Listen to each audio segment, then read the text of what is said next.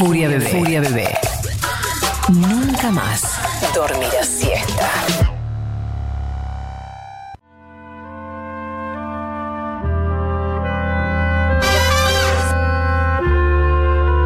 Ya se está acá, ya se está sintiendo a Furman. ¿Cómo le va? Esta es Hola, chiquis. La clínica del doctor Furman se llama ahora la columna. Ah, bueno, qué bueno. Me, me agregaste un título más. Un título más. ¿Qué es esta cortina que estamos escuchando? No ¿Es tu sé, pero estaba responsabilidad? muy bien hasta que apareció el parapapá. Ese que rompe Ese- todo, pero bueno. Es el aviso. Ese es el aviso. No, es el te aviso metas, aire. no te metas con el chiquito porque se va a empezar a escuchar eh, delay Todo el en- tiempo. Todo el tiempo. No, ¿eh? lo requiero a chiquitos y luego trabajar como, como nadie. Che, em, ¿cómo andan? ¿Bien? Bien, ¿viste ¿Cómo? lo que te mandé la semana pasada? Por lo Vi menos lo la, can- la canción. No, la canción no. Vi el documental de las coristas. Es más fácil mi- escuchar una canción que mirar un Sí, documental de pero yo no voy a lo más fácil Bueno. a veces, ¿viste? No es lo más fácil, es una joya que te mandan. Está bien, Furman, seguiste. Bueno, está bien, está bien. Pero Em, vio el documental. Pero vi un documental, bimbo, de una hora. Mucha una tarea hora. le mandaste también, Virginia. no, era un compartir. La canción era algo para ser analizado porque era increíble. Buah. Ah, bueno, bueno, entonces lo voy a. ¿Qué lo voy a canción era? ¿Qué canción era? I, I Can Never Go Home Anymore de la Shangri-La que tiene un quiebre en un momento que parece Guns N' Roses con violines y que eh, tiene muchas, mucho cambio, muchas cosas, es una joya. Después lo voy a analizar a profundidad. Igual no sé si no Bueno. lo escuché. Bueno, puede ser que ese día. Igual el documental de las coristas es impresionante. ¿eh? No estaba en Netflix de todas formas. Tuve que buscar mucho y enroscarme googleando. Eh, no, no Em, es de Netflix, no es de Netflix. No de Netflix, no. Eh, ¿Te acordás Bueno. cómo se llama? Así le, se la volvemos a recomendar a la gente que está ávida de contenido. sabe. 20 pasos, a 20 pasos de la fama, Eso, 20 20 pasos de la steps, fama. sí. Hay unas 20 pasos de cantantes, pero desaforadas ahí. ¿eh? Son las coristas negras que están atrás de todos los hits que escuchamos en la historia de la música. Y del otro documental que le pasé a Furman es The Shadows of Motown, que es la historia de todos los músicos que estaban atrás de los grandes cantantes y grupos de Motown y eran la hostia. Sí, alucinante. Aparte tiene una manera de grabar muy particular el Motown que, que tiene ese sonido que trataron de replicar Amy Winehouse y gente más, más moderna, digamos. Y El wall, of, el wall es el Wall of Sound. Tienen Sí, un- sí, sí. inventó Phil Spector, pero en realidad es toda una cosa de los Sí, estudios, sí. cómo grababan todos juntos, bueno, en fin. Qué maravilla. Sí, hermoso, hermoso. ¿Cuál, Bueno, chicas, es, eh, ¿Cuál es el título de hoy, Fur? el título de hoy es eh, Lo que nadie nos enseña y aprendemos igual. Eh, ¡Ay, qué lindo! Sí, vine, vine así. Vine como con una cosa muy, muy de, de- de nuestras infancias. Pero em, estaba escuchando recién lo que, lo que hablaba Fede también de las redes.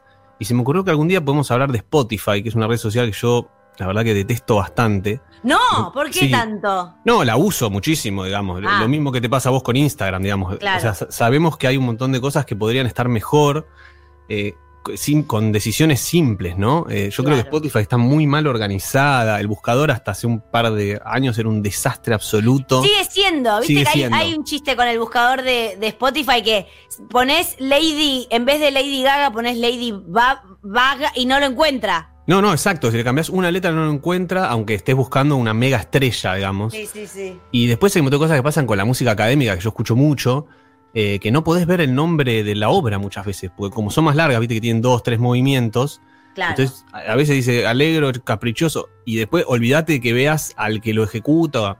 Yo no, no- una de las cosas que no podía creer, otro día lo charlamos, es que no pudieras ver, o sea, que un disco físico, o un vinilo, o un CD, tenga más información que un disco en Spotify. Porque vos abrís el librito y ves quién fue el ingeniero de grabación, quién tocó, Claro. quién toca el, el violín, un montón de data, que en Spotify no está. no está Es gravísimo. loco. O Es sea, en, en internet hay una cantidad de data infernal y no pudieron poner.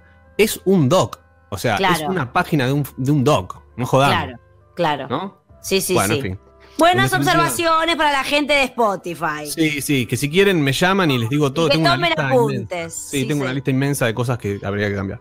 Bueno. Sé que hay otras redes también donde, donde se escucha inclusive con mejor calidad, porque Spotify se la dan de, de grosos, pero es MP3 en 320, tampoco es tanto.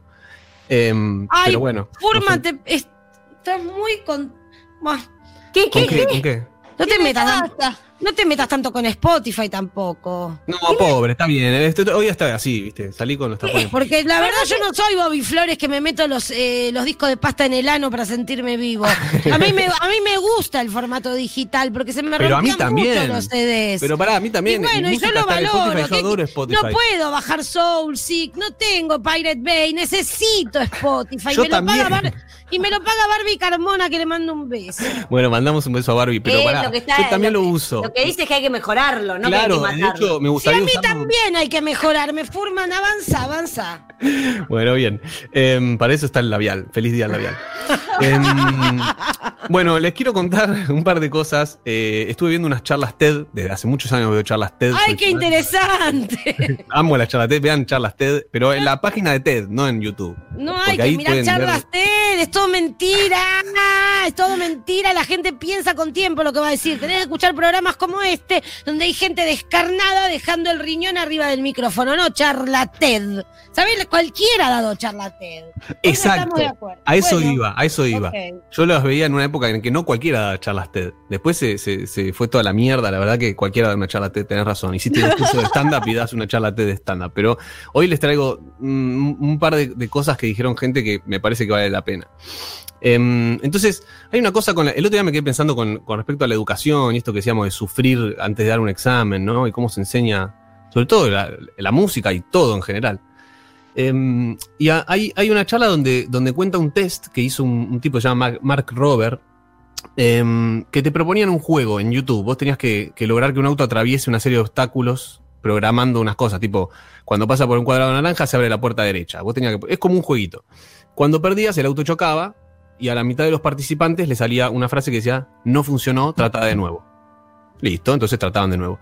Y a la otra mitad le salía, no funcionó, perdiste 5 puntos, ahora te quedan 195, trata de nuevo. O sea, había una penalización, digamos, que per- perdía ciertos puntos. La cuestión es que los que fueron penalizados resolvieron bien un 52%, digamos, más o menos la mitad lo resolvió bien. Y los no penalizados, un 68%. Y esto no, no es lo más loco, lo más loco es que los, los que eran penalizados, como que perdían una vida, intentaron un promedio de 5 veces y después se dieron por vencidos. Y los que no fueron penalizados intentaron un promedio de 12 veces, o sea, más del doble de veces siguieron jugando al juego, digamos. Entonces tuvieron más chance de aprender, entonces lo aprendieron mejor. O sea, la conclusión es, cuando hay penalización, entra la frustración, ¿sí? Claro. Porque se hace foco en el error Y te bajas. y te bajas. Bajan las ganas de seguir intentando directamente. Entonces, la pregunta es cuánto más podríamos aprender si no estuviera mediante la penalización, ¿no? Pero claro, eso me pasa con el inglés. Y nadie me Con comprende. todo, si yo no terminé el secundario por estas cosas que está Bueno, ya ahora se agarran de cualquier cosa para justificar sus brutalidades. No, pero No, es- no, es no, más, es que hablamos el está- otro el, día, el sí. sistema está, el sistema está todo mal. El sistema está todo mal. Y por eso, por eso este, cuando lo- lo que hace Víctor Buten, que es otro, un bajista muy conocido, muy zarpado, que explica cómo aprendió música a través de sus hermanos. Él era el menor de cinco, entonces ya nació y ya estaba tocando todo, ya nació dentro de una banda, digamos. Y, y hay, hay, hay cosas como muy interesantes. Pensar, por ejemplo, cuando un bebé aprende a caminar, o sea, el proceso de, ¿no? de aprendizaje de caminar. Eh, el- eh, ¿Qué sé yo? El, el niño no está preocupado por caerse. O sea, y, y ningún padre madre va, lo va a castigar por eso. Le va a decir, te caíste, es un imbécil. Sino que lo vamos a invitar a, a No probar te nuevo, ¿no? creas, eh, a mí como Ay, mamá, pueden ser. yo, yo me meaba la alfombra y mamá me refregó la cara con el piso porque dijo que así aprendían los perros. así Bueno, que- ¿ves? Y no terminaste el Bueno. secundario. Todo está vinculado ahí. No, pero-. Pero digo, lo ayudamos, a- en general uno ayuda a pararse al niño y que vuelva a intentar caminar, ¿no? Porque... Sin retarlo, no claro, no, no- ahí no está metido el reto en No. ese aprendizaje. No, y hay nunca. algo peor todavía, o sea, más grosso, que es que cuando hablas con un bebé, porque cuando un bebé dice algo mal, no se lo corrige. De hecho, nosotros empezamos a hablar como el bebé, o sea, incorporamos ese nuevo vocabulario. Sí. O sea, el bebé de alguna imitar. manera, claro, Sí. le imitas o le decís, no sé, uy, no se me ¿Qué, ocurre ninguna palabra de bebé. Pero bueno, vieron como, no sé, el bebé pide comida, y en vez de decir quiero comida, dice ida, o no sé, Sí, Y, y, todo, queda. y todo es y risotado. todo risotado y todos decimos, ya nos, no- no- Claro. no- nos referimos a la comida como ida, ¿no? Para Sí. que entienda. Entonces, es, o sea, es un aprendizaje de los dos lados. Eso, ahí está. Con lo cual, en realidad, eh, eh, aprender música es como aprender un lenguaje también. O sea, uno nunca pierde su propia manera de hablar, que, que es su, es cada, en cada uno es diferente y particular. Puedes aprender reglas lingüísticas y ir a la escuela, ¿no? Te escolarizás y te dicen esto no, esto sí, pero en el fondo cada uno elige cómo armar sus propias pa- palabras, frases, qué sé yo. Em, y no hay un marcado momento en el cual aprendes el lenguaje.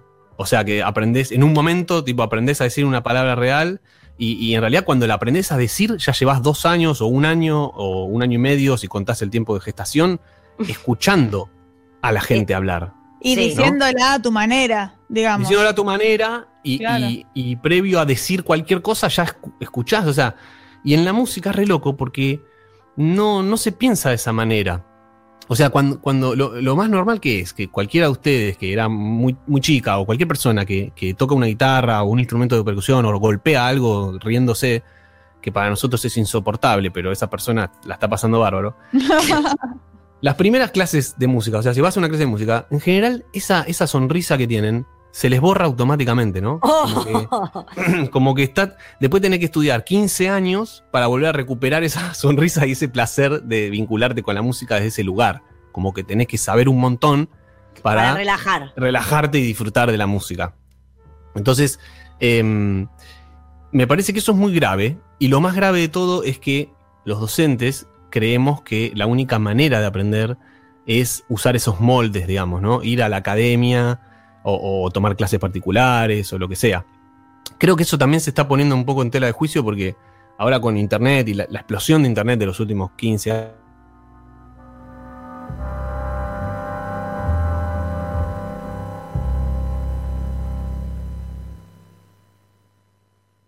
porque te va a tirar más data que un video. No, y, no también hay, interacción. hay, hay personalidades autodidactas eh, que por ahí que tienen como, ¿no? Como, como, para mí eso es medio innato.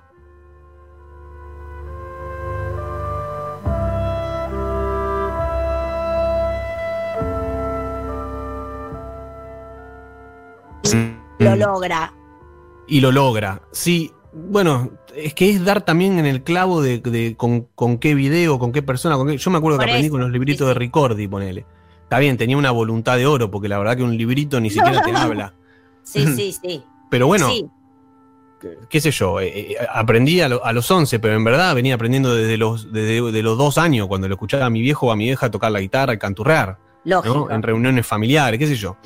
Em, bueno, me, me parece que esto es, es importante pensarlo, sobre todo que, digamos, se tiene a los docentes, yo hablo por mi campo, que es la música, pero es en general, ¿no? O sea, el, docente que sabe mucho de Bach o de música académica, por lo general no entiende una chacarera, ¿no? El que toca rock puede ser que entienda el blues un poco porque es el progenitor, pero el jazz le va a quedar más lejos y ni hablar de músicas de otros continentes o- de otras culturas. Y en general observamos esas músicas, esas artes desde nuestro prisma muy cerrado. O sea, nuestra perspectiva, la que aprendimos, como si eso fuera cierto, ¿no? Como el do siempre, siempre va al fa, ¿no? Esto es fa, mi, re, do. Esto siempre tiene que ser así. Y en realidad, no. O sea, estamos cerrando un montón de, otras alternativas. La cosa es que em, hay algo muy lindo en relación al lenguaje también y la música, que es que para mí el, el problema principal es que se cree que un músico toca un instrumento y en realidad los músicos lo primero que tenemos que hacer es escuchar, no tocar. Em, porque es como el, como el lenguaje, ¿no? Como lo que decíamos antes, como lo hacen los niños. Em, de hecho, en otros idiomas ya sabemos que la relación con la música se dice jugar, ¿no es cierto? Hay un juego mediante, o sea, play an instrument, ¿no? Es jugar. O en francés es jouer de la musique. O, inclusive estuve googleando un poco esto. em, y en rumano se dice reda música, que es regresar a la música, o sea, traerla, traerla a la vida. Hermoso, Wow. ¿no? Muy Oh. fuerte, muy Me fuerte. parece muy fuerte. O, y el tocar el piano se dice cantar el piano. Creo que cantar tiene más sentido, ¿no? Como, porque todos lo hacemos, de alguna manera. Em, bueno, y escuchar me parece que es como la primera etapa del juego que hay que hacer. Y creo que en ese sentido sí hay un problema hoy, que es que para escuchar, como, como la música se manifiesta a través del tiempo, ¿no? Nues- Nuestro lienzo, digamos, para un pintor, es- el, el- el lienzo es donde pinta, ¿no? Y, y el- la herramienta con la que pinta es el pincel y la pintura. Para nosotros, nuestra herramienta es el sonido y nuestro lienzo es temporal. O sea, una vez que sonó esa nota, y ya no está, no existe más. Ya pasó. Entonces, no existe físicamente eso, ¿no? Con lo cual, tenemos que aprender, digamos, situarnos en otra temporalidad cuando escuchamos música. Porque es la temporalidad de la música, que es distinta a la de la vida natural. Sobre todo hoy que estamos, justo que hablábamos del bombardeo de las redes, ¿no? Todo el tiempo scrolleando, foto nueva, foto nueva, la tele urgente, urgente, todo es urgente ahora, ¿no? Todo es urgente, Último pero momento. último momento que a, que a la vez no es nada urgente. O sea, Que nunca es un último nunca es momento. urgente, no. Voy a poner un poco de música como para no. Así. Em, y la verdad es que es re loco porque la percepción del tiempo y la, y la temporalidad con la música, no sé, me, me parece que es, es muy especial. O sea, a uno le puede parecer inclusive que la misma obra, grabada, digamos, grabada y reproducida en distintos días, suena más rápido o más lento, ¿no? Eh, dura más o dura menos. Y en realidad siempre dura lo mismo, ¿no? Con lo cual, eh, ¿qué les vengo a plantear hoy? Que están muy calladas y les agradezco por eso. Porque Estamos, hoy- estamos en la clínica. Atentísimas. Somos alumnas, Sí, Me encanta, atentísima. me encanta. alumnas en Oh. una clínica. Hoy se están portando, pero es impecable. El Bueno. boletín, queremos el boletín con un 10. Eso al final de año. Estrellas. Para eso doradas. En una clínica de rehab, digamos todo. También. Sí, yo, yo voy también, eh, voy con ustedes. En Betty Em, bueno, bien, esto entonces, en- quería contarles un poco esto, estas reflexiones que tuve y, y también invitarlas, invitar a todos los oyentes a, a escuchar música, pero escucharlo desde un lugar realmente de sentarse a escuchar, ¿no? Como Medio ahí- meditación. medio meditación, como se hacía antiguamente, que en realidad, digamos, más allá de la tele que la podías prender para algo, no- o la radio, no había mucho. Mucho no, más que hacer. Mucho más que hacer, la verdad. y, y se escuchaba la música en tu casa, no, no la escuchabas en el bondi, lleno de ruido y que yo. O sea, tenías, más, tenías un lugar de atención hacia eso, ¿no? Entonces, tal vez no es escuchar una sinfonía de Tchaikovsky que dura 50 minutos, pero sí una pieza que dure 5, de tenerte a escuchar, no sé, poner un disco, escuchar las dos primeras canciones, pero escucharlas, no escucharlas mientras hago otra cosa, porque ahí no estás escuchando, ¿no? Em, y bueno, tengo también una lista de canciones que mandaron la semana pasada. eh, tenemos listas de oyentes que. ¿Se acuerdan que pedimos en cuanto a las modulaciones épicas que hicimos? Esto de que el Bueno, momento donde. Sí, sube- lástima que no viste las mías. Bueno. Sí, es una pena. Pero Bueno. la, la guardo. Yo también te beboteo así. Sí, bebotea, pero no cuando... beboteo, yo soy así. Ya no, sé. estás beboteando, bimbo. Estás todo el programa de una manera, llega Furman y ah, no me hiciste no me hiciste lo No, otro. es que le mandé, una, señor le, mandé una, le mandé una gran canción y no la vio. No Es verdad, me mandaste tres cosas y vi una nada más, es cierto. Bueno, después la mira. Oh, Sí, no me digas, no me más veces porque, porque soy judío y me da culpa. Em, igual mentira, no soy ni judío ni me da culpa. Bueno, em, No, el judío sos, discúlpame. bueno, es- depende, depende de qué, de qué lado lo Judío mires. sos, dice Daniela, Depende judío de qué- sos. Bueno, em, entonces eh, ah, hubo varios ejemplos, estuve escuchando algunos, me pareció que algunos es cierto que modulaban, eran modulaciones épicas y otros no, o sea, tal vez no fui muy claro en mi explicación, o bueno, eh, digo, esto lleva tiempo entenderlo también. Em, tenía pensado mostrarles un montón de canciones, pero no vamos a llegar. Lo que quería dejar en claro es que una modulación épica, o una modulación, digamos, un cambio de tono, ¿se acuerdan? Como dijimos la otra vez, es cuando nos movemos de vecindario, ¿no es cierto? Entonces, lo que muchos se confundieron es que pensaron que cuando una melodía sube, necesariamente toda la armonía, toda la estructura de base, digamos, las columnas que sostienen todo, sube también, y en realidad no. Em, hubo mu- muchos ejemplos en ese sentido. O, por ejemplo, que empieza una parte nueva. Me acuerdo, el, el primer ejemplo es eh, Every Breath You Take de The Police, ¿no? Every breath you take, every move you make. ¿Está? Esa es la estrofa, ¿no? Every, single day I'll be watching you. Oh, can't you see? Ese es el estribillo, ¿no? You belong to me. I'm a. Ahí termina el estribillo, ¿no? Y después vuelve a la estrofa como siempre. Y en un momento llega el puente, que es esto.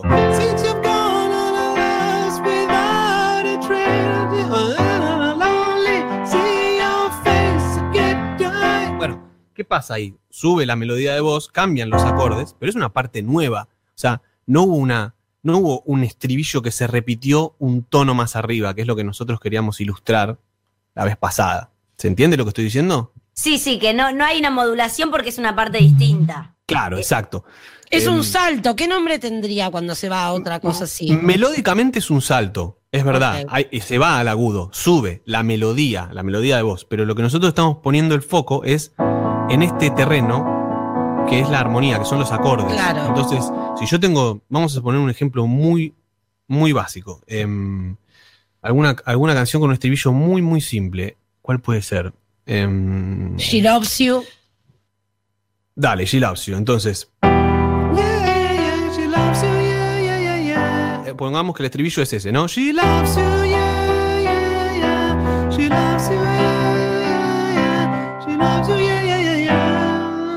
Entonces, When you love like eso- that.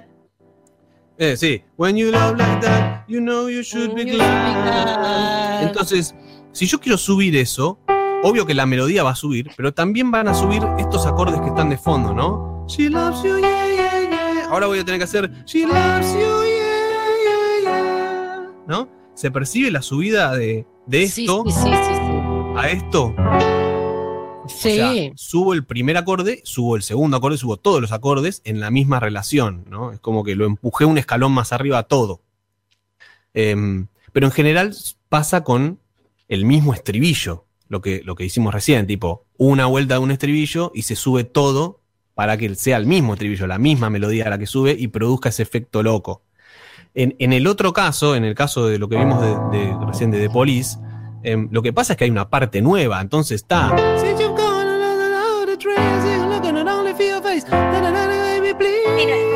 Eso No hay un- el- No hay un escalón que sube, sino hay que hay otra, hay otra hay escalera. otra parte, claro, hay otra escalera, exacto. Y después volvía a la misma escalera de antes.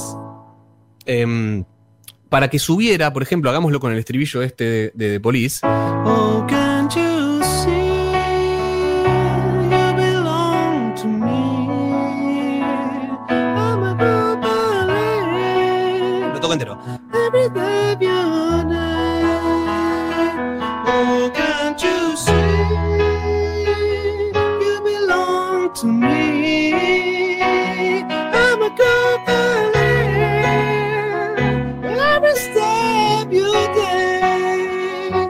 puedo seguir subiendo.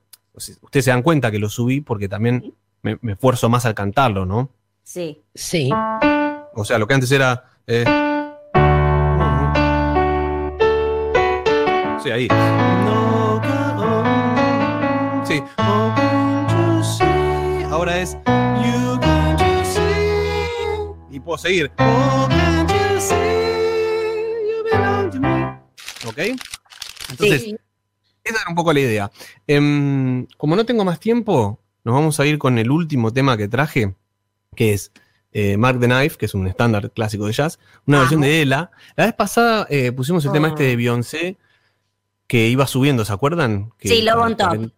Love on Top, que es un temazo espectacular, y mm, iba subiendo cada rato. Bueno, acá encontré uno de, de Ella, em, una versión de Mark the Knife con Duke Ellington, que tiene Era una, Fitzgerald, dos, porque hay gente muy joven que no sabe ni quién es. Sí, Es- Soy Fitzgerald, una de las de los seres más increíbles de la historia de la música, podemos decir. ¿Están de acuerdo? Sí, sí, sí, sí, Eh. busquen, eh, escuchen por Ian Bess, empiecen por, por cualquier lado que empiecen, es Sí, sí, ella es, ella es pero pff, es bestial, o sea, es bestial. Como cantante y como, aparte, ella sabe mucho música y te das cuenta cuando hace scat, que es esta improvisación que se hace, Sí. ¿no? Con-.